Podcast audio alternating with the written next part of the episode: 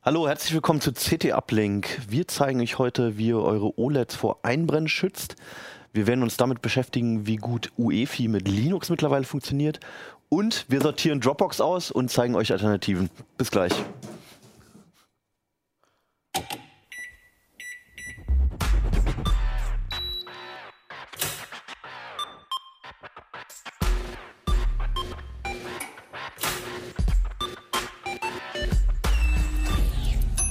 CT Uplink. Hallo und herzlich willkommen im CT Uplink Keller. Heute mal wieder mit der neuen Ausgabe, mit der 23. Die schwarze ist am Kiosk. Ihr könnt sie kaufen, mieten, ausleihen, lesen, klauen. Vielleicht nicht das, aber kauft sie einfach. Und ähm, mein Name ist Hannes Schirulla. Ich bin wie immer nicht allein, sondern bei mir sind Ulrike Kuhlmann. Thorsten Lehmhüss. Und Merlin Schumacher. Sehr schön, dass ihr da seid. Wir haben sehr unterschiedliche Themen heute. Heute geht es ein bisschen um Hardware, es geht um OLEDs, es geht um Linux und wie man das auf UEFI äh, zum Laufen bringt oder in Kombination damit. Und wie ihr schon gesehen habt, wir werden Alternativen zu Dropbox suchen. Das kommt aber später. Wir fangen mit den OLEDs an, mit Ulrike. Was ist denn das Problem mit OLEDs? Die sind doch eigentlich super schick. Super und, schick. Also ich habe mir letztens einen OLED-Fernseher gekauft. Ich will nichts anderes Hast mehr, muss du? ich sagen. Ja. Boah. Ich habe den Schritt gewagt. Wow.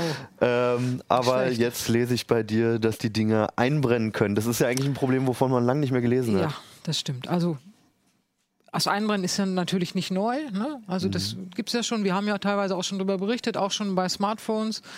Wobei ich finde, da war das so wirklich schön auf hohem Niveau. Also da musste man schon sehr genau hingucken und dann hat ein Kollege gesagt, ich habe da was und so. Und dann musste ich, ja, das stimmt, das könnte was sein. Ja, Das war schon manchmal fast ein Glaubensstreit. genau, und bei den Fernsehern ist es so, da geht es wirklich nicht mehr um Glaubensstreit, das ist Mhm. unübersehbar. Wir haben ähm, im letzten Heft schon ähm, darüber berichtet, wir hatten einen Vorsicht Kunde dazu, da hatte ein Leser reklamiert und das war eigentlich so der Aufhänger, da nochmal genauer hinterherzugehen. Was passiert Mhm. da eigentlich? Und ist das normal? Kann ich was dagegen tun? Und was tun die Hersteller? So, das war eigentlich so das, was mir so im Kopf ging. Wir, wir müssen das Mhm. Also es ist ein reales Problem. Und Genau. was passiert denn? also was passiert denn? Erstmal jetzt ganz praktisch, wenn die Leute zum Beispiel immer die gleiche Sendung gucken, ähm, den Fernseher laufen lassen, während sie Musik hören. Das ist so eine klassische Fehlbedienung sozusagen. Ne? Also Mhm. Okay, das ist schon Fehlbedienung. Mhm. Ja, also Fehlbedienung im Sinne von Einbrennen. Ähm, also alles, was mit Standbildern zu tun hat. Mhm. Standbilder deswegen, wenn ich immer die gleiche Sendung gucke, habe ich vielleicht immer ein Senderlogo da. Und das brennt sich dann ein. Also Standbilder oder stehende Sequenzen bleiben als Schatten im Bild stehen. Okay, Das, das sieht man dann. Also jetzt erstmal ganz praktisch. Was sieht man? Man Ja. sieht Schatten von Objekten, die vorher länger auf dem Bild angezeigt wurden. Schatten heißt, es ist heller, dunkler. Genau, oder heller oder dunkler, also m, tendenziell eher dunkler, weil die Leuchtschicht an der Stelle sich abgenutzt hat äh, oder die Transistoren sich verstellt haben, sind zwei Effekte. Okay. Ähm, und dann, dann ist eben an der Stelle verhält sich der Bildschirm anders als drumherum. Darum sehe ich das als irgendeine Art Schatten. Ja. So. Das ich- ist ein Problem, was nur bei OLEDs auftritt. In der Form, ja, es gibt auch, es gab früher auch viel bei LCDs, so eine Art, da haben wir auch einen Brenn zugesagt. Das ist aber im Grunde genommen ein reversibler Effekt. Also da ist es so, ähm, die Moleküle, die lagern sich da an, also das, oder der Flüssigkristall, der hängt quasi fest, Ja. den kann man mal wieder befreien. Indem Okay. man äh, immer äh, schwarz-weiß anmacht und so. Ne? Also das, das geht. Das ist bei den OLEDs nur teilweise so. Also den, der eine Effekt, nämlich wenn ähm, sich die, der Threshold, also die Schwellenspannung von den Transistoren an der Stelle, die diese Pixelbereiche ansteuern, wenn die sich verstellt hat, das ist klar, ne? wenn die zum Beispiel später reagiert, dann äh, verändert sich die Gammakurve in dem Punkt, dann ist auch die Anzeige an der Stelle anders. Das kann ich korrigieren, indem ich die äh, Transistoren zurückstelle oder anders ansteuere. Okay. Der zweite Effekt ist, dass sich die, äh, diese Leuchtschicht, also die organische Schicht, die nutzt sich quasi ab. Die Moleküle, die klemmen irgendwie fest, die können nicht mehr zur Lichterzeugung beitragen.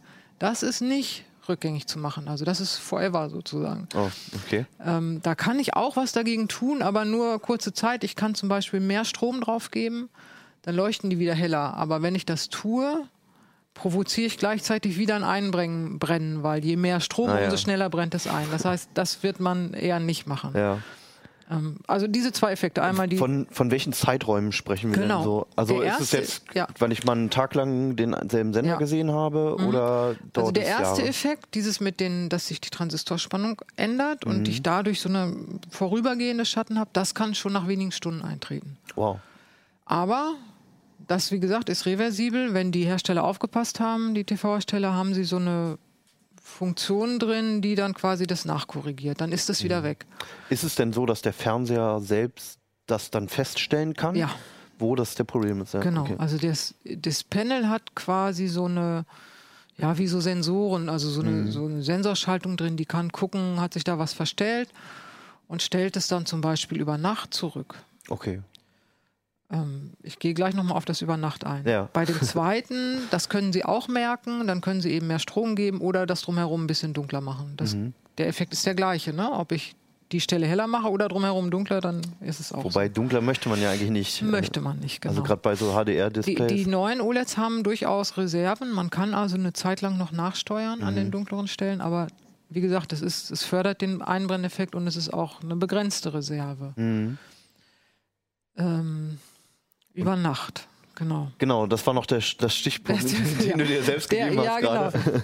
ähm, um nicht den Faden zu verlieren. Was Ja. mache ich denn jetzt? Also ich gucke jetzt irgendeine Sendung, die finde ich ganz toll Ja. und da ist aber leider immer ein blödes Logo oder so. Wie auf den meisten Sendern. Wie auf den meisten Sendern. Mhm. Dann ähm, haben die TV-Hersteller inzwischen so eine Mechanik drin, dass oder so eine elektronische Ansteuerung, dass die Logos, wirklich nur die Logos abgedunkelt werden. Das ist Ach ganz was. interessant. Die, die, die, sagen wir mal, der ARD hat da oben dieses Ja. runde Dings und es wird dann schwächer, um das Einbrennen zu mindern. Ja. Ne? So, das ist eine Sache. Und Die erkennen das oder haben Die die's- erkennen das, haben mhm. die es eingespeichert, dass sie wissen, es gibt die und die Senderlogos? Das weiß ich nicht im Detail, Mhm. wie sie es machen, aber sie erkennen, da ist ein Logo äh, und das bleibt da die ganze Zeit Ah, stehen ja. und das ist rund und da ist womöglich eine Eins drin oder so. Das Mhm. kann sein. Äh, ich glaube nicht, dass sie das auf Bildebene erkennen, weil dann müssten sie das lokalisieren für jedes Land anders. Mhm. Würde ja schon das- reichen, dass man weiß, die und die Pixel, die haben sich seit einer Stunde nicht genau. geändert. Da, Ne, dann gehe ich da mal runter. Also Ja. Mhm. die werden es eher machen als eine Stunde. Das wird eher nach, weiß ich nicht, fünf oder zehn Minuten losgehen, ach was? dass die Logos gedimmt werden. Mhm. Ähm, du kannst ja mal drauf achten bei deinem Fernseher. ja, mache ich. Ich gucke so wenig Fernsehen, aber ja. ja, naja, aber vielleicht guckst du Ja. irgendwas anderes, wo, wo auch ein Logo drin ist. Ja. Also, ähm, und jetzt, also über Nacht, äh, an dieser Stelle, da brennt sich zwar die Schicht ein, aber eben auch dieses mit den Transistoren. Ja. Dieses gegen Schicht einbrennen machen sie es dunkler, aber die Transistoren verändern ihre Schwellenspannung, weil es an der Stelle warm wird. Da fließt Strom hin und das erwärmt sich. Mhm. Und Jetzt machen Sie das über Nacht so, dass Sie dann nachprüfen, aha, an der Stelle hat sich das verschoben, ich stelle zurück. Mhm. Wenn man aber das Display über Nacht ganz ausstellt, also nicht nur mit der Fernbedienung, sondern mit dem Kippschalter, also Mhm. vom Stromnetz trennt, dann kann diese Korrektur nicht greifen. Dann funktioniert Ja, die nicht. logisch, ja, weil der Logisch. Fernseher wirklich keinen Strom bekommt. Genau. Und wer das äh, also ganz ordentlich Strom sparen will, was machen die? Ich wollte nur Hannes ein bisschen sichtbar machen Also, und haben den Tux ein bisschen aus dem Ja. Bild geschoben. wer die äh, Fernseher also ordentlich vom Stromnetz trennt, weil er Strom sparen will, Ja. dann der, der verhindert diese Korrekturmaßnahmen und der wird also die Schatten am nächsten Morgen haben. Okay. Also im Endeffekt sollte man ihn nur dran lassen. Nicht die ganze Nacht, sondern man sagt so eine Stunde nach dem Ausstellen. Also ich stelle quasi in Standby und Ja. das ist noch eine Stunde, das ist so die sichere Seite. Ne? Dann sollte das Zeug fertig sein. Also das dauert normalerweise Okay. zwischen fünf und zehn Minuten, fängt aber vielleicht nicht sofort an. Sieht man das oder läuft das nur intern Nein, ab? das sieht man nicht. Okay. Man würde es sehen, wenn man äh, zum Beispiel äh, mal die Leistungsaufnahme misst, dann sieht man, das ist noch ein bisschen höher. Das Display Mhm. Ah, ja. ist zwar aus, aber passiert noch irgendwas. Ähm, ein Leser hatte einen Tipp gegeben, man sieht es, wenn man irgendwelche Festplatten anschließt, weil die dann noch äh, leuchten. Er hatte das Ach gesagt. so. Also für, für Mhm. PVR. Ja. Ähm, und äh, aber also man kann es eben, man könnte es mit so einem kleinen Knopfleistungsmessgerät Mhm. nachprüfen. Das heißt, ähm, der Fernseher hat dann wahrscheinlich vorgegebene Zeiten, wo es halt unwahrscheinlich ist, dass man guckt. Nee, das ist einfach, Oder- wenn du es in Standby schaltest. Also wenn du es ausschaltest mit der so, Fernbedienung, okay. schaltest es aus, dann wartet er noch einen Moment, vielleicht war es ja ein Versehen und so, ne? Ja, ja. Und das muss sich auch vielleicht ein bisschen abkühlen Ja. und dann geht's los. Okay. Und den Unterschied, wenn man ihn wieder einschaltet, sieht man den gleich? Oder? Wenn man vorher einen Schatten hatte, unter Umständen ja, wenn die Schatten schon länger da sind, nicht. Aber Mhm. Okay. wenn die jetzt so erst gekommen sind, dann würde man den Unterschied, sollte man ihn sehen. Mhm. Wenn man ihn nicht sieht, dann war es nicht der Transistor, sondern dann war es leider die Schicht. okay, gut. Du, Und- sagtest, äh, ja. Entschuldigung, äh, du sagtest ja, äh, dass es bei Handys weniger ein Problem ist. Mhm. Soweit ich weiß, gibt es irgendwie zwei unterschiedliche Herstellungsverfahren für die kleineren OLEDs und für die größeren. Mhm. Hängt es damit zusammen? Ähm, nee, eigentlich nicht. Es ist wirklich systemimmanent sozusagen. Okay. Es könnte, nee. Nee. Okay. Habe ich auch tatsächlich überlegt, woran es liegen kann. Ich hatte mir noch überlegt, dass es vielleicht bei Handys nicht so stark ist, weil die nicht so groß sind. Da werden nicht so große Ströme transportiert, aber das stimmt auch nicht. Ja, Also sie sind halt auch selten dauerhaft an. genau. Ne? Also es, gibt wenig Fälle genau. eigentlich, wo man halt das Handy die Also ganze Zeit laufen Handy lässt. hast du es an. Und wenn du nichts tust, schaltet sich das automatisch ab. Ich hatte Dann- letztens, wollte letztens ein gebrauchtes Handy kaufen, habe es dann nicht gemacht, weil so ein Schatten drauf war. Ah, okay. Erstaunlicherweise. Ich war Ah, auch ja. ganz irritiert, dachte, wie haben die ja. das geschafft? Ja, also ich habe ja schon lange OLED-Handys, also Handys mit dem OLED-Display und habe bei mir noch nichts drauf. Aber ich, nutze es natürlich auch so, also so wie es vorgesehen ist sozusagen. Ich lasse es dann auch ausgehen und äh, habe auch den Sensor an, damit es sich abdunkelt im Dunkeln und so. Also ich muss sagen, ich habe auch lange schon OLED-Handys und bislang hatte ich es auch nicht, obwohl ich sogar immer die Display-Abschaltung deaktiviere. Also irgendwann mache ich selbst au- aus halt. Ja. Ähm, und bislang habe ich noch nie was gesehen eigentlich. Beim, noch ein großer Unterschied ist vielleicht so ein Fernseher, den hat man tendenziell eher hell an. Also das Bild soll Ja. möglichst hell sein und kontraststark. Während wenn du ein Handy abends benutzt, glaube ich, schaltet jeder intuitiv schon ein bisschen weniger hell, weil das sonst dir die Augen ausbrennt. Mhm. Ja, durch die automatische Anpassung halt Oder sowieso. durch die ne? automatische, genau. Genau. Und von daher sind die sowieso immer ein bisschen weniger hell und Mhm. je weniger hell sie sind, umso geringer ist die Gefahr fürs Einbrennen.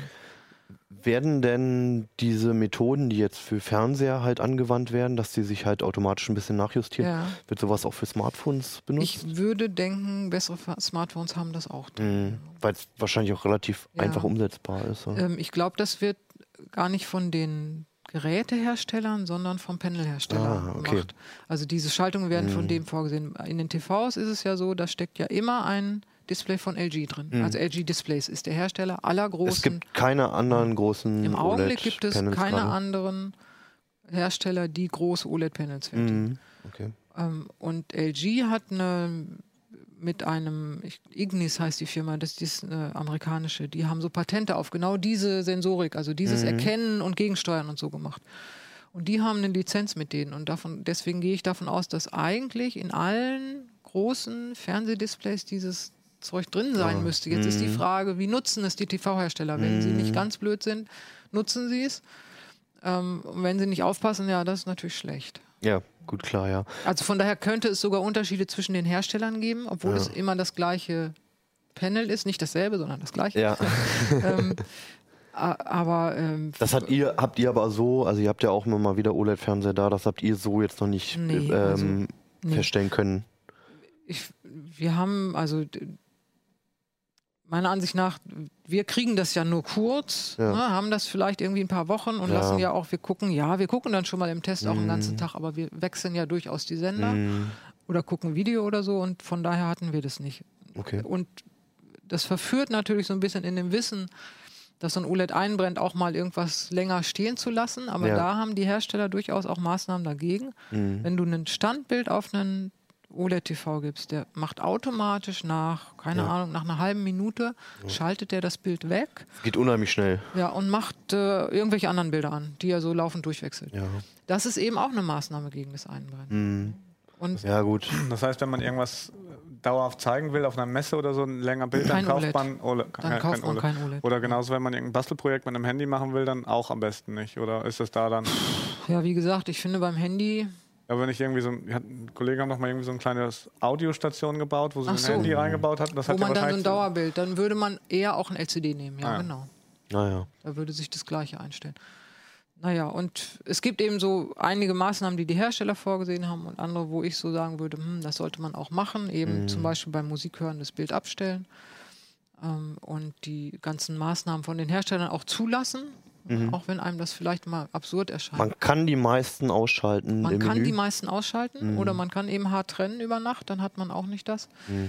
Ähm, gegen dieses dauerhafte Einbrennen haben die Hersteller auch Maßnahmen, vermeintliche, wo sie eben das erkennen und entweder gegensteuern. Mhm. Ähm, oder eben drumherum auch dunkler machen.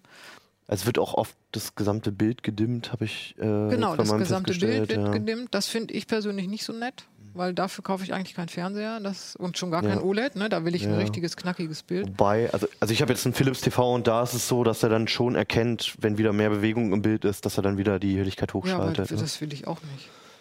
Ja, also ich habe oft so Situationen, man spielt irgendwas auf der Playstation oder so, holt sich was zu trinken, lässt es einfach kurz weiterlaufen, das Spiel, Okay. dann dimmt er manchmal runter, Ah, weil er merkt, okay. es passiert zumindest nicht viel. Ja, sobald man sich dann wieder die Spielfigur bewegt oder so, schaltet er dann doch okay, ziemlich schnell dann, hoch. dann ist es ja durchaus sinnvoll. ja. Also ich war überrascht davon, wie intelligent es funktioniert.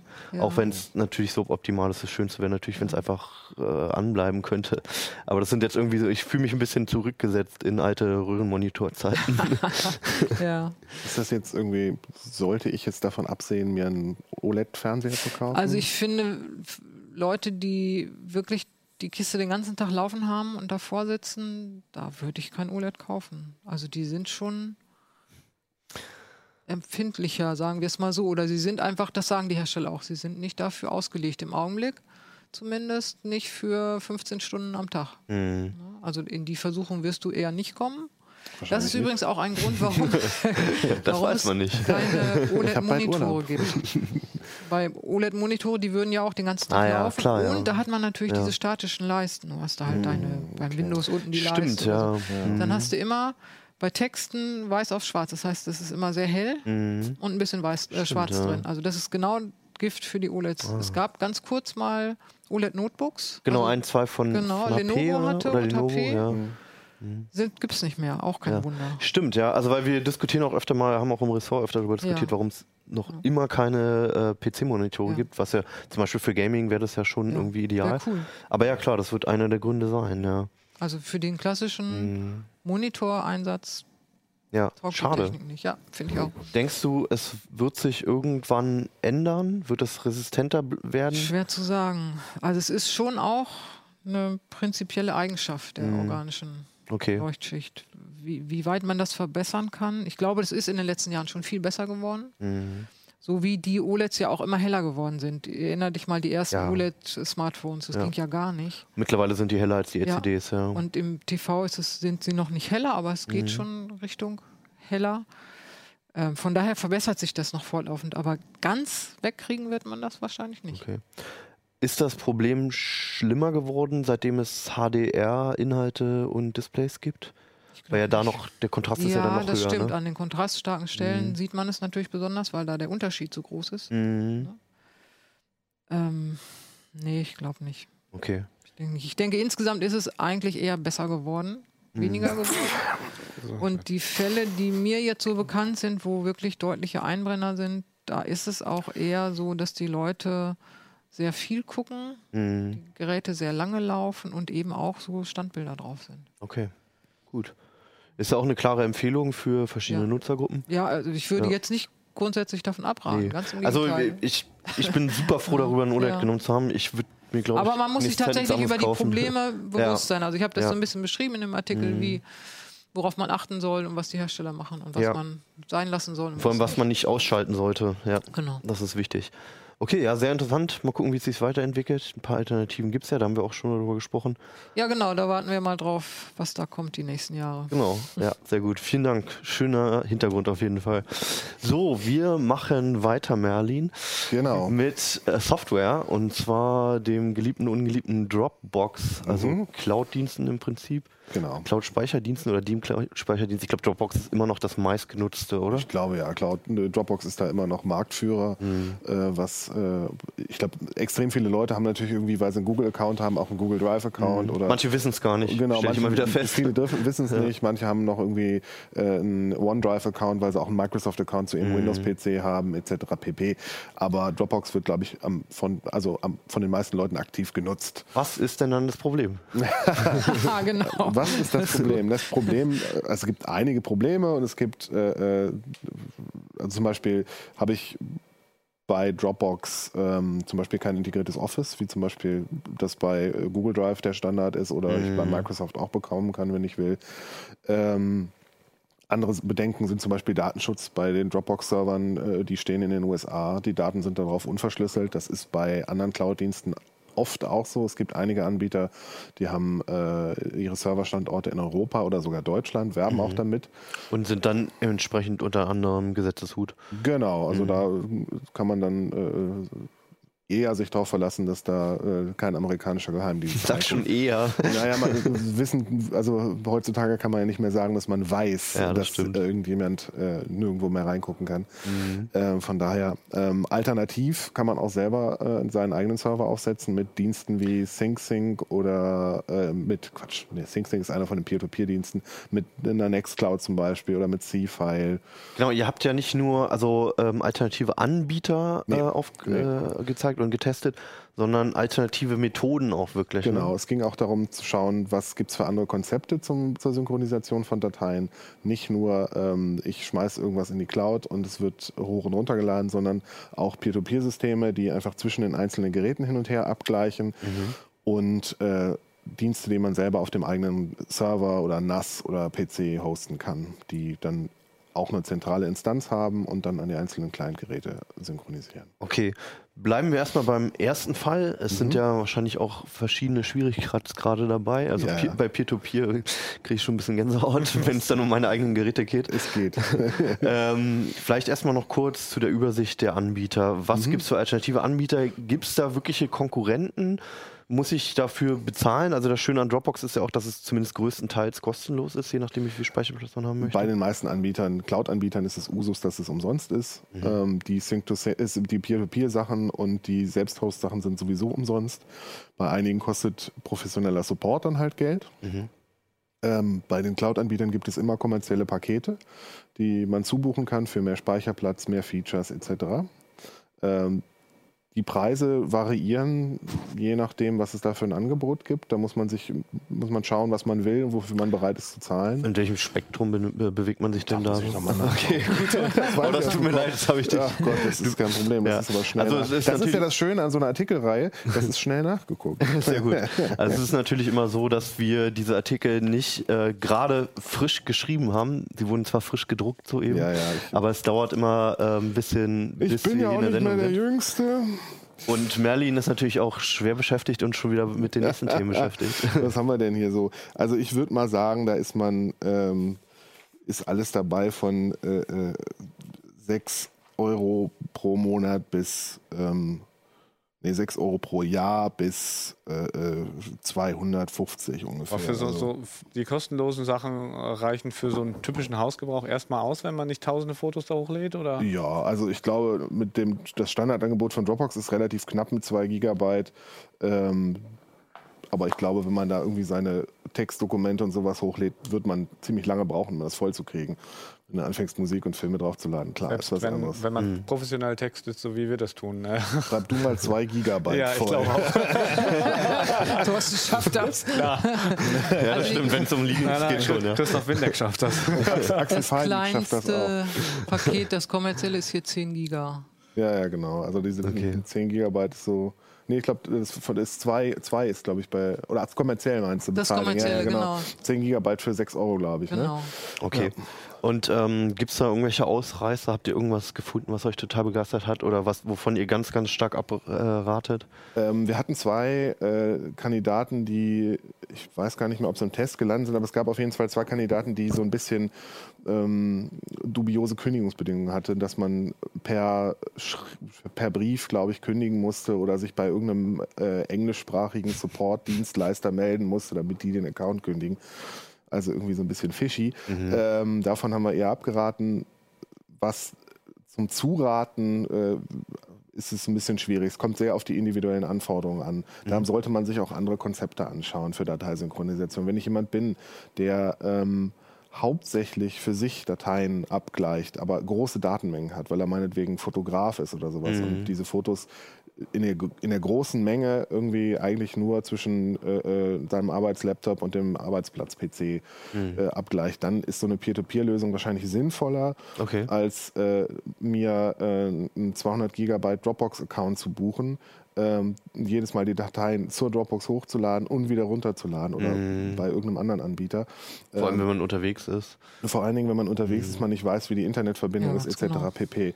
Ähm, das ist zum Beispiel eine Sache. Wenn ich ähm, Dateien mit Freunden teilen will oder mit einer Projektgruppe, ist so ein kleiner Dropbox-Account vielleicht vollkommen okay. Mhm. Ähm, bin ich irgendwie der Familienadmin, der sich sowieso äh, für Technik interessiert und ein bisschen datenschutzbewusster ist, dann denke ich vielleicht über eher so einer Selbsthosting-Lösung nach, auch weil ich vielleicht darauf achten will, dass äh, die Smartphone-Fotos der Kinder nicht in der Cloud landen. Es ist ja auch noch nicht mal so, dass das nur eine Entscheidung wäre, dass man mehr Datenschutz haben möchte, sondern man ist ja eventuell auch den Leuten, die da auf den Fotos sind oder dessen Dokumente da, die erwähnt sind oder so, Mhm. auch verpflichtet. Ja, Also ja, natürlich, gesetzlich genau. ist es ja gar nicht so, dass es nur eine, nur eine Wahl einfach nur wäre, weil man ein Nö, bisschen nö. mehr Datenschutz haben möchte. Nö, nö, spätestens mit der DSGVO Ja. muss man da, glaube ich, eher darauf achten, dass man äh, eine gute Lösung findet. Mhm.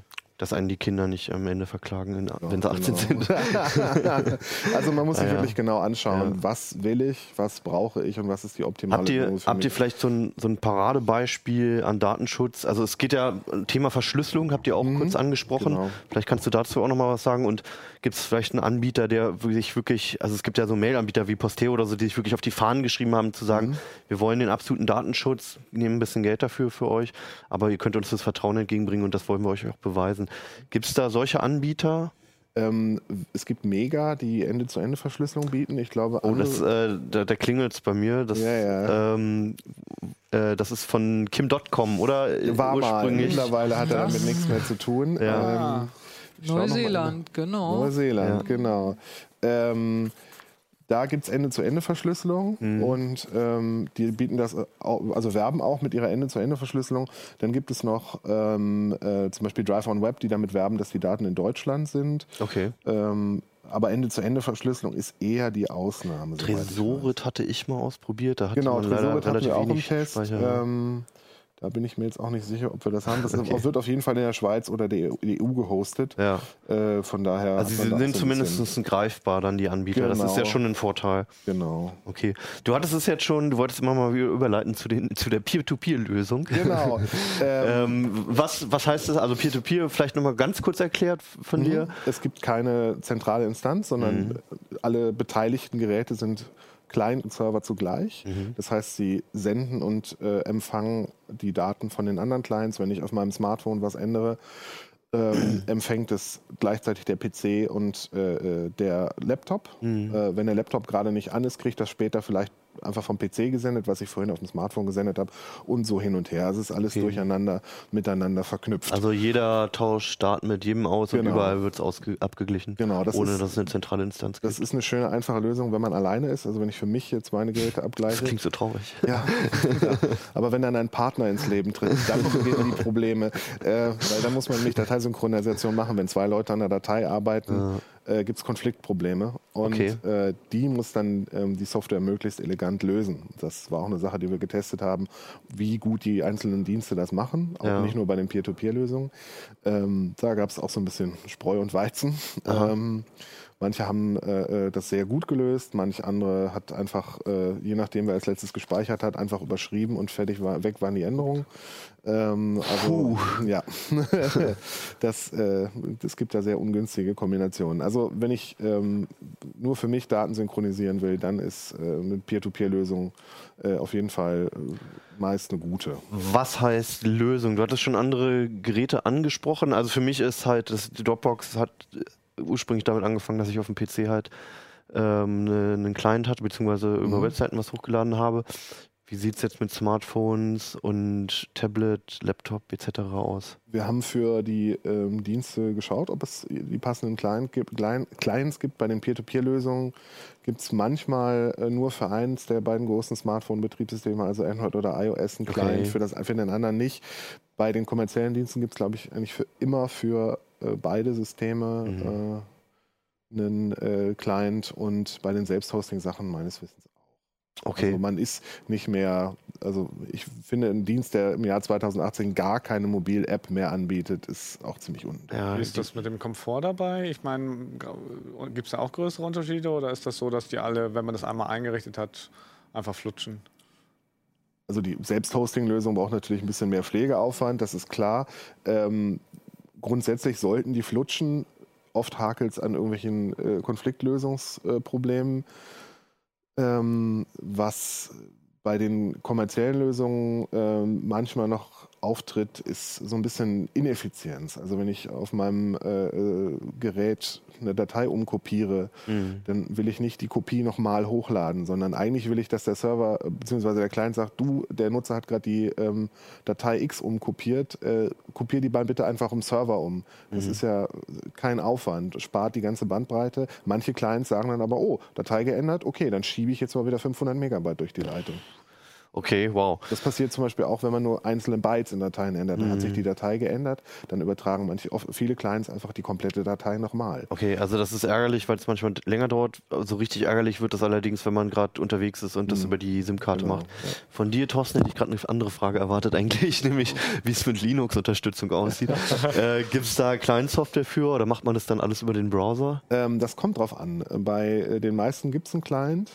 Ähm, bei Dropbox gibt es das kuriose Phänomen, so sind wir eigentlich ursprünglich auch drauf gekommen, auf die Idee mal was zu dem Thema zu machen, dass ähm, Dropbox jetzt zum 7. November den Linux-Support sehr stark einschränkt. Es gibt nur noch Unterstützung für ext4-Dateisysteme, die nicht mit der Dateisystemverschlüsselung von ext4 verschlüsselt wurden. Okay. Und ähm, Dropbox liefert dafür sehr fadenscheinige Argumente, dass sie das jetzt so einschränken, ähm, was aber effektiv auch bedeutet, dass man äh, nur noch mit ein bisschen man muss eventuell seine Daten auf ein zusätzliches Laufwerk verschieben, dass man anders verschlüsselt hat, als man es vorher gewohnt war und so. Das ist relativ nervig. Man das fadenscheinige Gründe, was, Mhm. was, was sind das für Gründe und was äh, würdet ihr denn vermuten, was es für echte Gründe habt? Habt ihr euch damit beschäftigt? Also, Ähm, also die, die, sie schieben vor, meines Erachtens, dass äh, sie erweiterte Dateisystemrechte brauchen, äh, beziehungsweise erweiterte Dateiattribute, um die Synchronisation äh, vernünftig durchführen zu können. Der Witz ist, Dropbox hat bisher perfekt funktioniert, auch auf anderen Dateisystemen. Das kann ich bezeugen, weil ich es selber auf anderen Dateisystemen benutzt habe immer. Ähm, und jetzt heißt es auf einmal, äh, nee, ja, das geht nicht. Ähm, das ist ein bisschen seltsam, vor allen Dingen, weil die ganzen anderen Dateisysteme auch diese erweiterten Dateiattribute unterstützen. Ich meine, man, um mal fair zu sein, es könnte ja sein, dass sie irgendwie versuchen, eine bessere Lösung zu basteln, die dann diese Dateiattribute braucht und dass das da nur mit klappt. Aber davon haben sie nicht geredet, oder? Nein, doch? nein, es hieß immer nur, wir brauchen diese Dateiattribute und äh, von einer besseren Lösung weiß ich nichts. Und ich meine, gerade aus Open Source Sicht ist es dann ja eigentlich auch so, sozusagen, wenn genau Dropbox an einem Problem irgendwo scheitert, dann können sie das ja auch schnell mal äh, im Linux-Kernel korrigieren oder mal melden und dann genau. wird es ja auch beseitigt. Also, also ich benutze zum Beispiel eben kein ext4 mehr auf meinen Kisten. Ich wäre dann raus, aber ich habe den Dropbox-Client eh nie installiert. Also das ist eh proprietäre Software, glaube ich. Deswegen äh, bye bye. Ja, ja, es gibt, es gibt äh, äh, für Dropbox unter Linux eventuell Lösungen, die habe ich aber nicht wirklich getestet. Es gibt einmal ein Fuse-Dateisystem DBXFS ähm, und äh, dann noch AirClone, so ein Synchronisationstool. Ähm, damit kann man sich eventuell behelfen, wenn man auf Teufel komm raus auf die Dropbox angewiesen ist oder halt über einen Browser. okay. Habt ihr denn eine Vermutung, was die wahren Gründe sind? Vermute mal, sie wollen äh, den Support einschränken, um die Leute ein bisschen zu verscheuchen, die Linux verwenden, damit sie den Support irgendwann ganz einstellen können. Wobei, die, die, ähnliche Einschränkung gibt es beim Mac und äh, Windows auch, oder wie ist da der Status? Da Bilde ich mir das ein gehört zu haben? Soweit Nee? ich nicht weiß nicht. Ach so. Nee.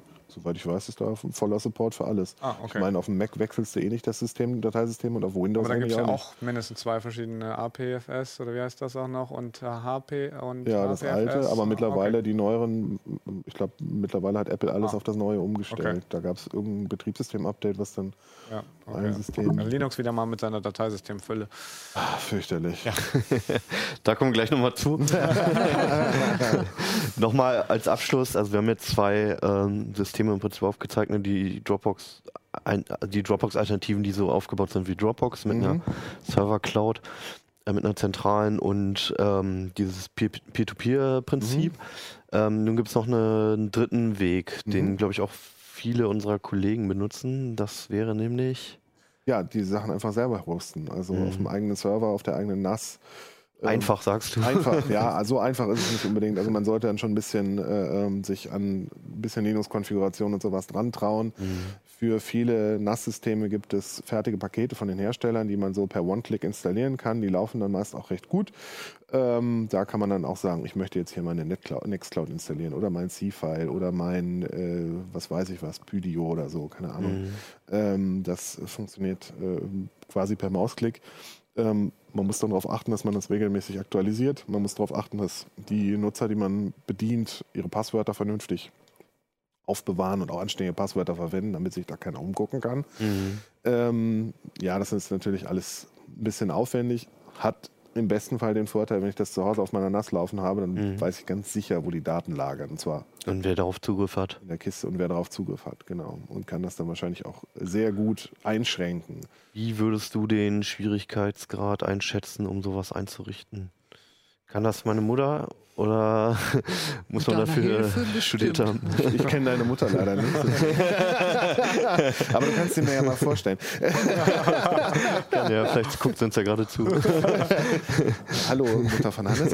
ähm, ja, also, es, Also, äh, man, sollte, man sollte schon ein bisschen computeraffin sein. Man sollte, also ich spreche jetzt vom DAO im Prinzip. Ja, ja, man sollte ein bisschen computeraffin sein, man sollte ein bisschen Geduld haben Mhm. und zumindest schon mal ein bisschen mit dem Linux-System rumgemacht haben.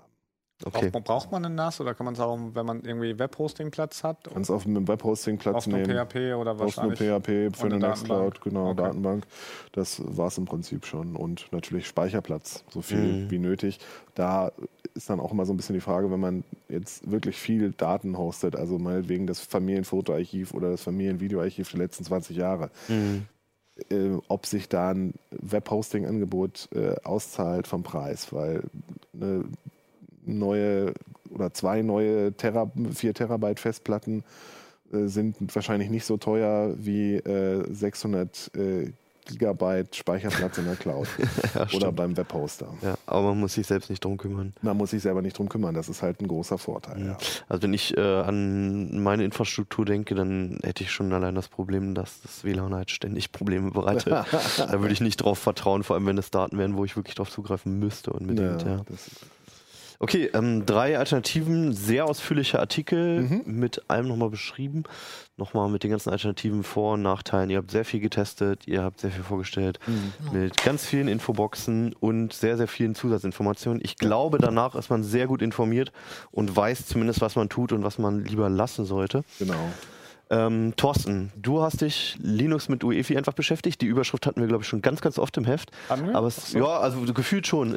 Ja, ähm, was, was aber einfach nur zeigt, dass das Thema immer und immer, immer wieder aktuell ist. Ich bin kein Linuxer und muss mich zum Glück seltenst mit diesem Problem beschäftigen, aber es scheint ein Riesending zu sein.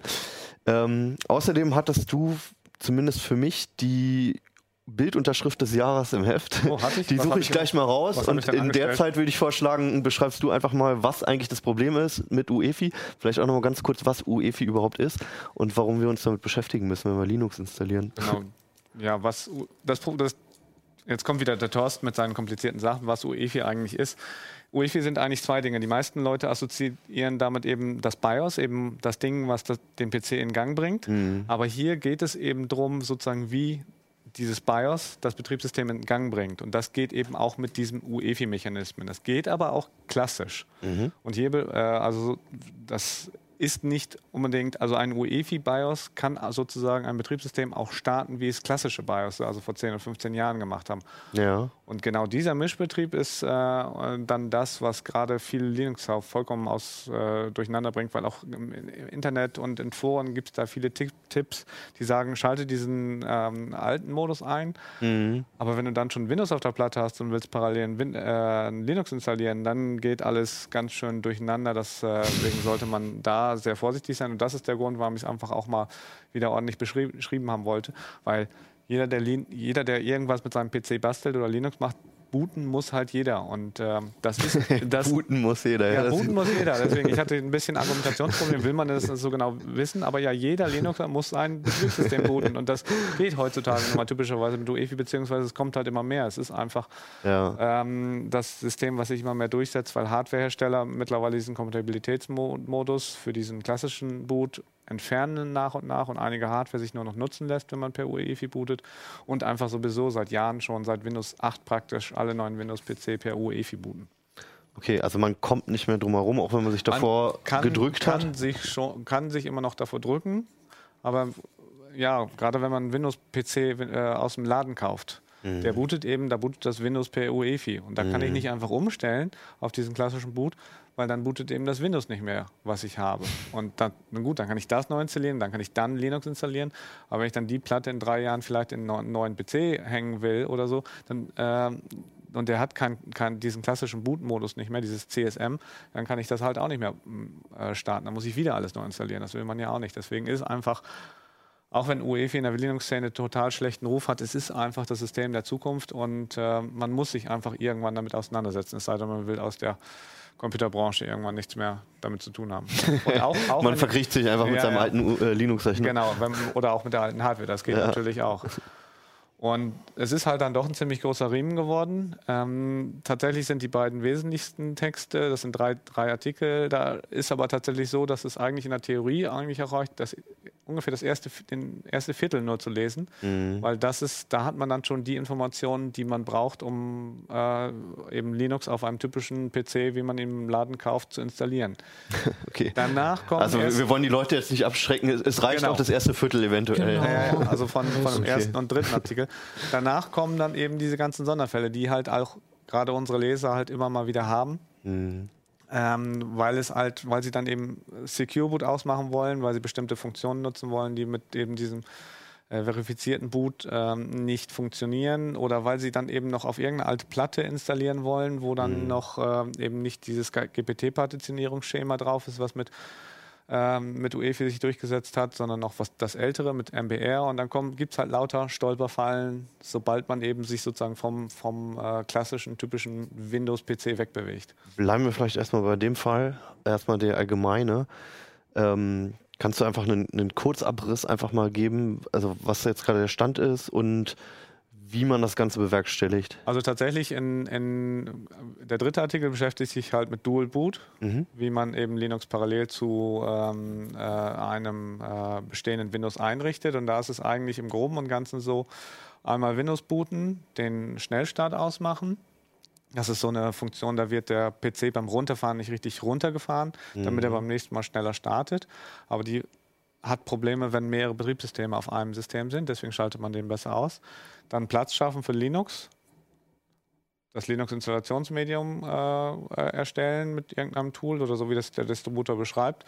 Dann eigentlich kann man beim Windows runterfahren schon sagen, dass man beim nächsten Mal davon starten soll. Mhm. Ähm, das ist also, man muss auch nicht immer irgendwie mit irgendeiner magischen Taste das BIOS-Setup aufrufen und das Bootmenü, sondern kann das beim Windows runterfahren jetzt schon sagen. Das geht auch deutlich komfortabel. Dann bootet ihr davon und dann kann man da einfach, weil man den Platz schon freigeschafft hat, einfach sagen, ja, nimm den freien Platz und installiert einfach durch. Man muss sich dann eigentlich um tatsächlich um nichts mehr kümmern. Und äußerst einfach. Das ist deswegen, deswegen ist der Artikel auch so aufgebaut, dass er diesen einfachen Fall im ersten Viertel beschreibt.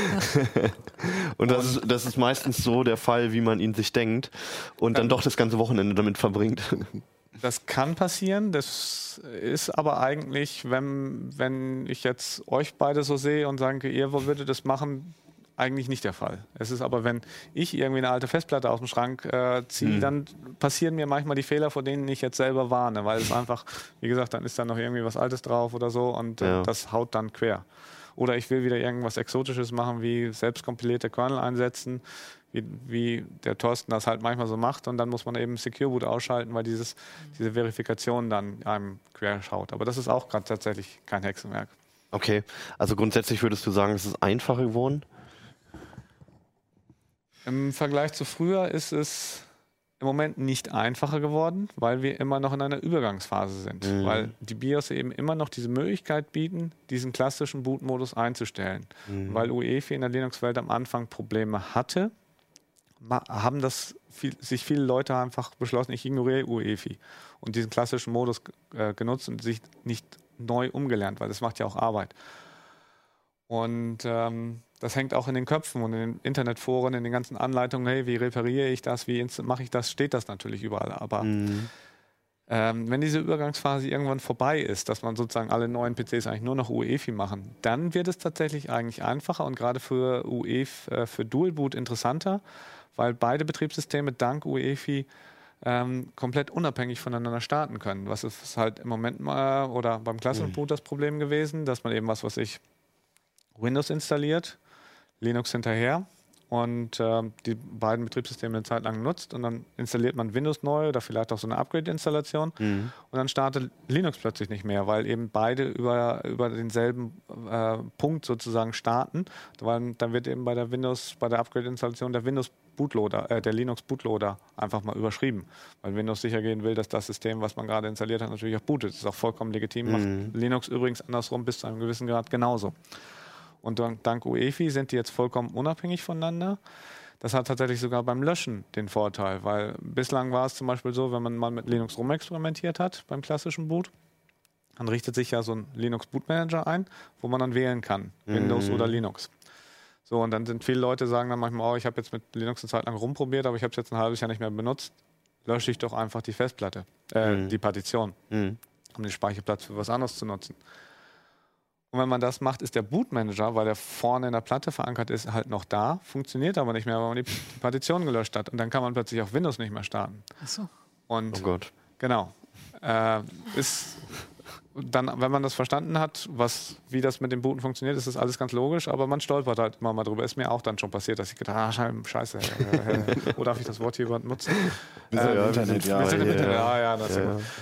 Ähm, und dann muss man halt den Windows Bootloader reparieren. Ist ja auch kein Hexenwerk, gibt es auch tausende Anleitungen, aber es ist halt dann nervig. Und dank UEFI ist das eben geregelt. Die booten beide vollkommen unabhängig voneinander, sofern wohlgemerkt das BIOS, also das UEFI BIOS alles richtig macht, weil die, da gibt es immer mal Probleme, dass man irgendwie dann eben den Bootpfad, die Bootpfade doch nicht getrennt sind oder dass da gibt es so Boot-Einträge, über das, die, die der Start funktioniert, dass die eben nach der Linux-Installation nicht auftauchen, weil der Hersteller das alles nur mit ähm, Windows getestet hat und nie Linux installiert hat und dann ge nicht gemerkt hat, dass er in seinem BIOS einen blöden Fehler hat. Das Also heißt, das man, man kämpft dann auch noch mit den Fehlern, Bugs oder einfach äh, Ja, das ist Dingen, auf die sie nicht geachtet haben, die Entwickler, ja. ähm, Habe ich dann überhaupt eine Chance als Anwender? Also ich, dummerweise habe ich jetzt irgendwie ein Wort gekauft, wo das BIOS nicht so richtig. Das, auch deswegen sind diese Artikel so lang. ähm, die beschreiben eben, was man in solchen Fällen Ah, machen okay. kann.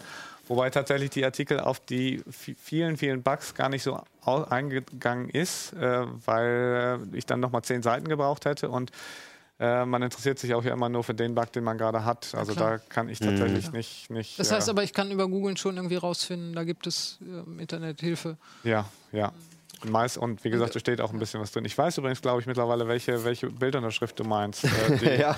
äh, Ich habe beim Nachdenken ist mir wieder eingefallen, das war wahrscheinlich die mit den UUIDs, ne? Äh, nein, Nein? Ah, aber ah okay. Also es ist die Überschrift auf Seite 145. Ich kann die mal vorlesen. Ich muss dazu sagen, ich bin halt echt absoluter Linux-Noob. Es kann sein, dass ich jetzt hier so. ähm, mit Überschriften so. äh, mit, mit Abkürzungen jongliere, die, die völlig Common Consent sind irgendwie.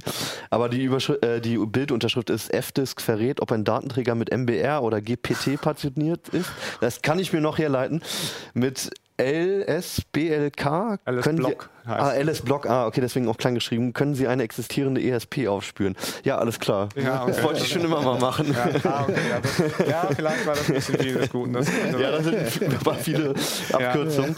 Ähm, aber wie Ist gesagt, ja am also Ende des Artikels. Also wer sich bis Ja, dahin genau. durchgekämpft hat, der versteht die auch. wahrscheinlich. Das Also, ja, genau. Also ESP ist erk erklärt und Ja. die Partitionierung auch. Ja. Und, Ich ähm, glaube auch, die, und die, die Abkürzungen finden sich in dem Artikel alle wieder. ja, davon gehe ich aus. Ähm. Wobei ich sagen muss, auch wenn Thorsten jetzt hier so sehr ein sehr negatives Bild der äh, so. Gegenwart gezeichnet hat, meine persönliche Erfahrung ist besser geworden, seitdem Durch- ich durch UEFI, du, durch ne? UEFI. Ja, ja, ich genau. hatte Es früher einen, äh, Rechner, der noch ein klassisches BIOS hatte, der konnte gar kein UEFI mit äh, Dualboot mit Windows und äh, Linux und wenn ich dann über wenn ich dann ein Feature Upgrade eingespielt habe von Windows, äh, Feature Update heißt es glaube ich korrekterweise, schlagen mich die Kollegen aus dem Windows bis mal wieder. Ähm, ähm, wenn ich ein Feature-Update eingespielt habe, den Rechner neu gestartet habe und dann über den Linux-Bootloader gebootet hat, dann hat Windows das Update nicht mehr eingespielt, weil es gesagt hat, irgendwas stimmt hier nicht. Genau. Äh, und solche Mätzchen, seitdem ich äh, einfach bei, der UEFI, in dem UEFI beim Start äh, den Bootloader auswählen kann, welches äh, Betriebssystem er starten soll, habe ich solche Probleme überhaupt nicht mehr. Das ist eben genau das, was ich sagte. Beide Betriebssysteme können vollkommen unabhängig voneinander booten und das vermeidet dann eben auch genau solche Probleme. Okay, also ihr seid eher pro UEFI. Naja, ich sehe es so ein bisschen, es ist halt einfach unausweichbar. Ähm, früher oder später muss man Mhm. und es hat Vorteile und Okay. man muss sich das nicht kleinreden lassen von Ist irgendwelchen Foreneinträgen, die sagen, oh, das ist Teufelswerk. Ja, ist natürlich, ist- wie jede Technik hat es Vor- und Nachteile. Ist es denn noch so ein, so ein Glaubenskrieg in der Community? Oder ist es mittlerweile einfach schon, dass sich einfach alle mit. Ich glaube, viele Linux-Experten, äh, die sich auskennen, lassen da noch gern die Finger von. Mhm. Ähm, es gab da jetzt auch so eine Ubuntu-Auswertung, die haben äh, so Telemetriedaten erfasst. Da stand auch drin, dass ziemlich viele Systeme noch klassisch booten, also ohne UEFI. Mhm. Das Problem dabei ist, ähm, in virtuellen Maschinen wird halt häufig noch ohne UEFI gebootet. Äh, da ist die Frage, wie weit die der, die Statistik äh, verfälscht haben, weil da war, war wohl 50-50. Ich hab's, ähm, Ja, Die ja. Leser werden mir es um die Ohren hauen. Ich habe es nicht genau im Kopf, aber irgendwie so ziemlich ausgeglichen. ja, es war ziemlich. Aber das deutet darauf hin, dass es sich noch nicht so richtig groß durchgesetzt hat. Deswegen vieles, was ich hier geschrieben habe, habe ich tatsächlich auch schon vor Jahren mal in CT geschrieben, habe ich und wollte es jetzt sozusagen nochmal besser strukturiert und Ja. verständlicher aufschreiben. Das ist bei dem Thema auf alle Fälle nicht falsch, ja. Mal gucken, wie viele Fragen ich bekomme von den Lesern. Ich habe schon Ja. äh, eingetragen Also ich- eine UEFI FAQ. Sehr gut. Also es gibt noch Nachschub auf alle Fälle. Ja. Und ähm, falls ihr genauso über die Bildunterschrift stolpert oder irgendwelche Abkürzungen, hier 100 drunter steht noch Thorstens äh, E-Mail-Adresse. Schreibt ihm bitte fleißig und stellt eure Fragen. Thorsten macht das unheimlich gerne. Beantwortet sie auch alle. Ja, genau, höchstpersönlich. Die landen alle bei ihm. Gut, ja, also ähm, gerade ich glaube, als Einführung ist der Artikel sehr gut. Für mich, So ich wusste nur, dass es ein. Problem ist. Ich kenne mich wenig mit den Details aus. Nachdem ich es gelesen habe, habe ich zumindest mehr Verständnis dafür. Ich wage mich da immer noch nicht rein. Aber ähm, irgendwann mal, es ist ja bald Weihnachten und es sind bald Feiertage, dann hat man wieder ein bisschen mehr Zeit. Hoffentlich wird das Wetter auch bald mal wieder schlechter. Dann ist Zeit für Linux. Ähm, Das hast du jetzt gesagt, ja. oder für OLEDs natürlich. Oder Dropbox Oder die Alternativen. Dropbox-Alternativen. Einfach mal wieder ein bisschen was hochladen, wenn man Zeit hat. Ja, Ja, oder nicht? einfach mal die Dropbox ausmisten. Das ist auch ein Genau. guter Oh, Zeitvertreib. gut. Ja, stimmt, ja. Das, Ausmisten ist ist. Ausmisten ist mal sehr gut. Ja, genau. Äh, dann mistet mal ordentlich. Und bloß dieses Heft bitte nicht ausmisten, zumindest die Genau. nächsten zwei Wochen nicht. Wenn ihr Bock habt, holt es euch am Kiosk. Es gibt Abos, es gibt alles Mögliche. Gibt es auch als Digitalversion, ohne Papier. Ähm, wir sehen uns nächste Woche wieder. Ich danke euch. Ich fand es sehr interessant. ja. Und bis dann. CT Ciao. Uplink. Ja.